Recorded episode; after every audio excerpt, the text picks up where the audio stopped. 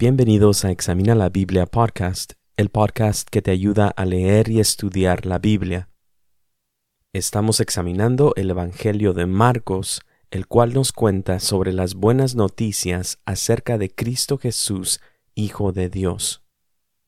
En el episodio anterior estuvimos examinando el texto de Marcos capítulo 2 versículos 1 al 12.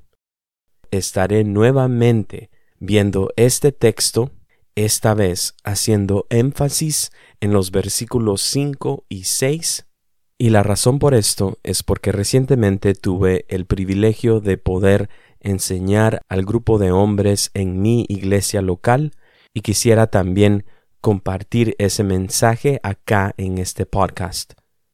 Voy a leer el texto otra vez, Marcos capítulo 2 versículos 1 al 12, y voy a leer de la versión Nueva Biblia de las Américas y dice así el texto.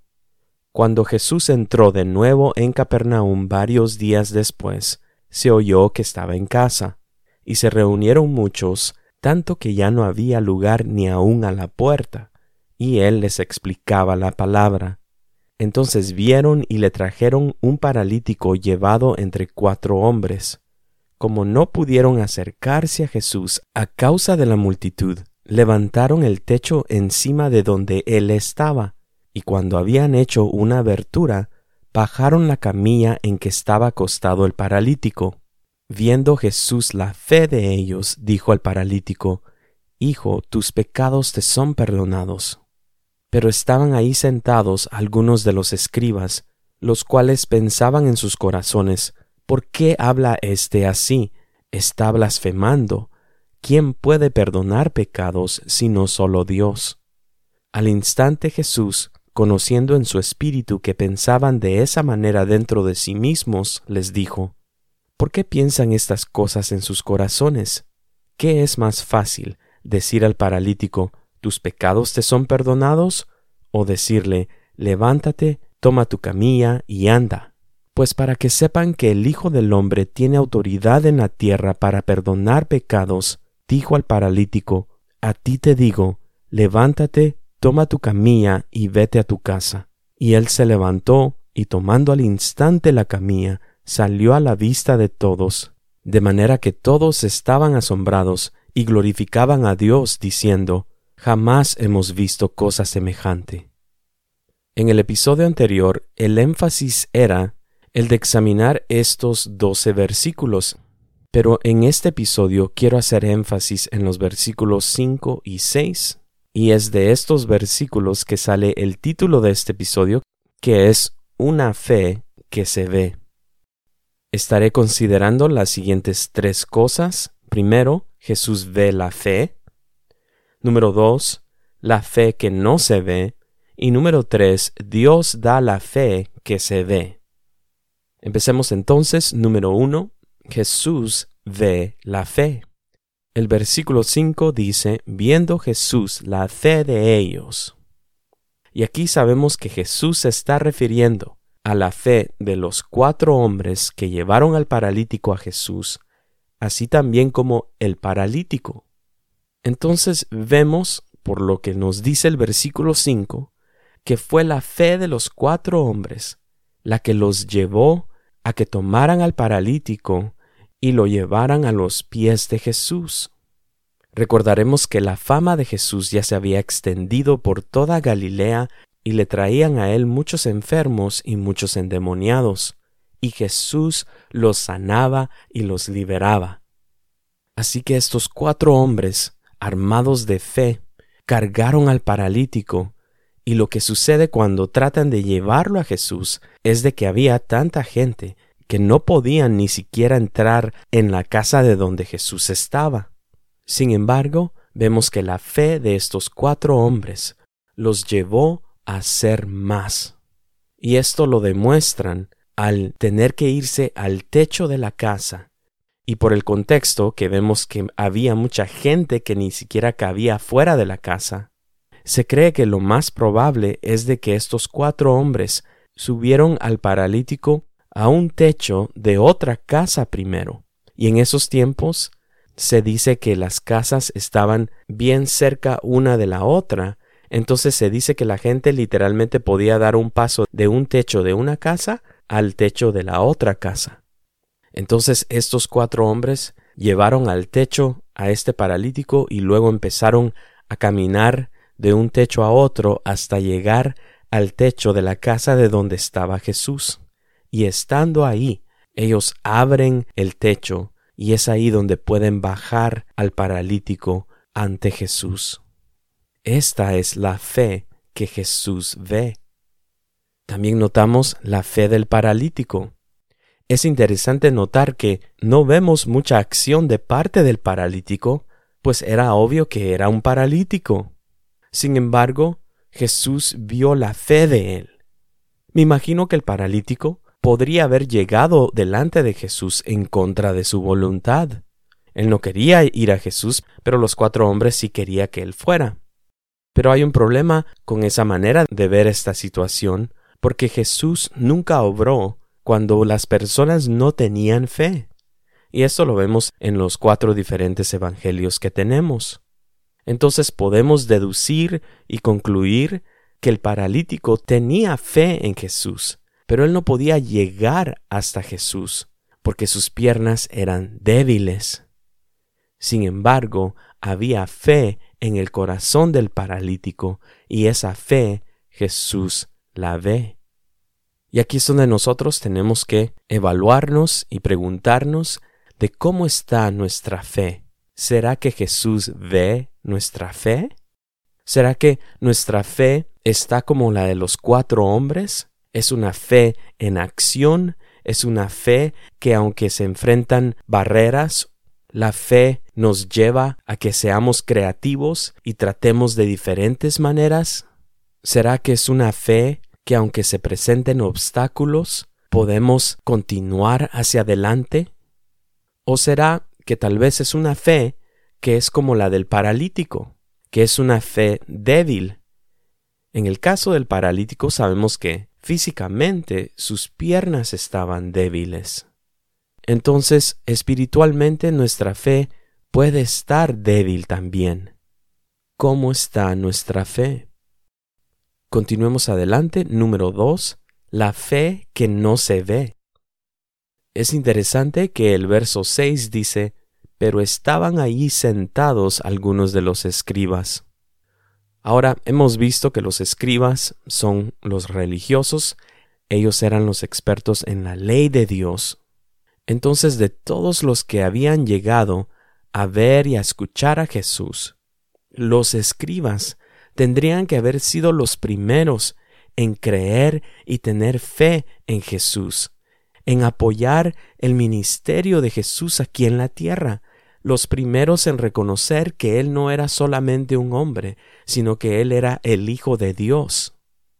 En este sentido, los escribas eran, entre comillas, los de la fe. Sin embargo, mientras que los cuatro hombres estaban haciendo cerca de lo imposible para llevar el paralítico delante de Jesús. Y mientras que Jesús pudo ver la fe aún de este paralítico, cuyas piernas eran débiles, más aún no se rehusó a ser llevado al techo de la casa y a ser bajado del techo hacia donde estaba Jesús, los escribas estaban sentados. No se veía la fe de los escribas ellos estaban indiferentes a las necesidades de la comunidad. Los escribas se destacaban por su seguimiento de la ley de Dios y por apartarse de las cosas malas. Y en vez de poner su atención en la necesidad del paralítico, tanto su necesidad física, pero ultimadamente de su necesidad espiritual, en vez de compadecerse del paralítico, ellos se ponen a criticar a Jesús. Vemos entonces que la fe que no se ve no es fe. Y vuelvo a hacer la pregunta de cómo está nuestra fe. ¿Será que nuestra fe no se ve? Nosotros como creyentes, yo personalmente como cristiano, corro el riesgo de ser como uno de los escribas aquí en esta historia el de ser una persona religiosa, indiferente a las necesidades de los demás.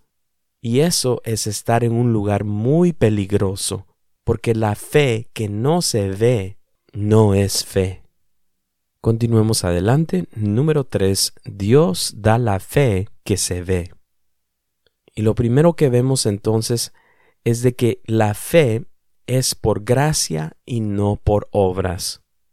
Jesús había estado predicando en Galilea y por medio de la predicación del Evangelio, estos cuatro hombres y el paralítico se llenaron de valor y de fe y llegaron a Jesús.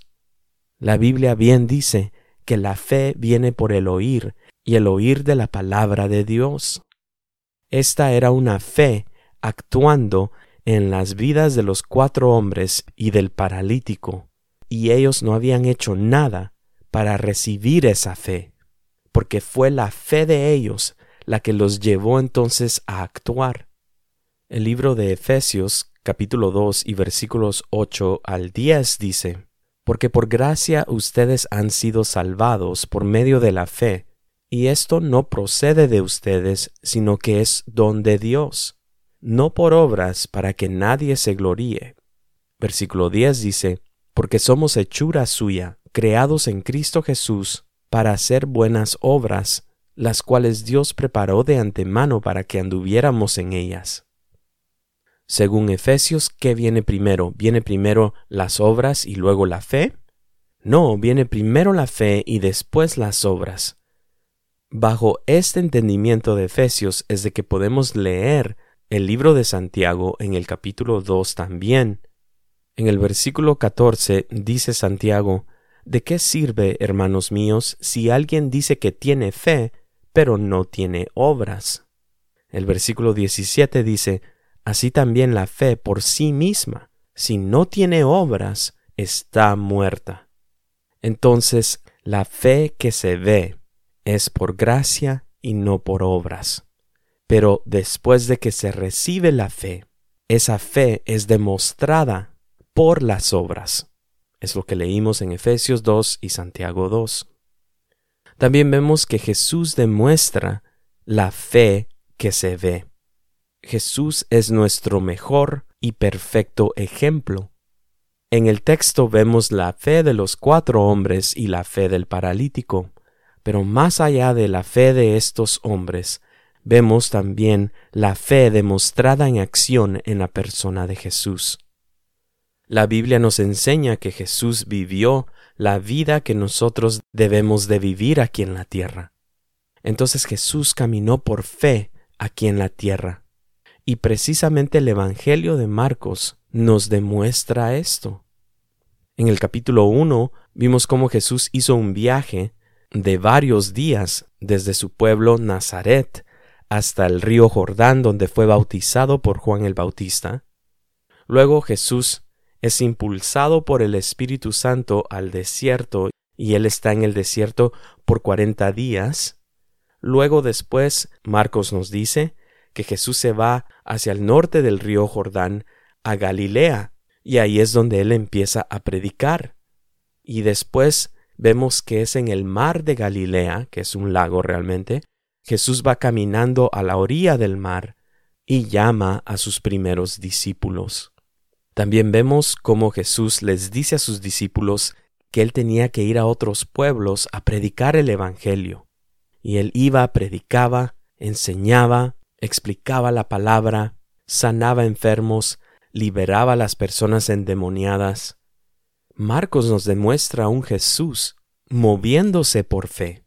No vemos a un Jesús sentado, vemos a un Jesús en acción. Ahora, Jesús no era como un Superman. Claro que Jesús en su humanidad se cansaba y él tomaba tiempo, normalmente temprano, para aislarse e ir a orar. Entonces Jesús sí descansaba. Pero Marcos nos demuestra a un Jesús en acción. Por lo tanto, Jesús demuestra la fe que se ve. Y termino con esto entonces. En Cristo Jesús, nosotros de igual manera podemos recibir la fe que se ve. Otra vez, esta fe que se ve es por gracia. Lo único que tenemos que hacer es pedirle a Dios esta clase de fe. La fe que nos lleva ante los pies de Jesús para ser reconciliados con Dios a través del perdón de pecados. La fe que nos lleva a Jesús para ser sanados, liberados.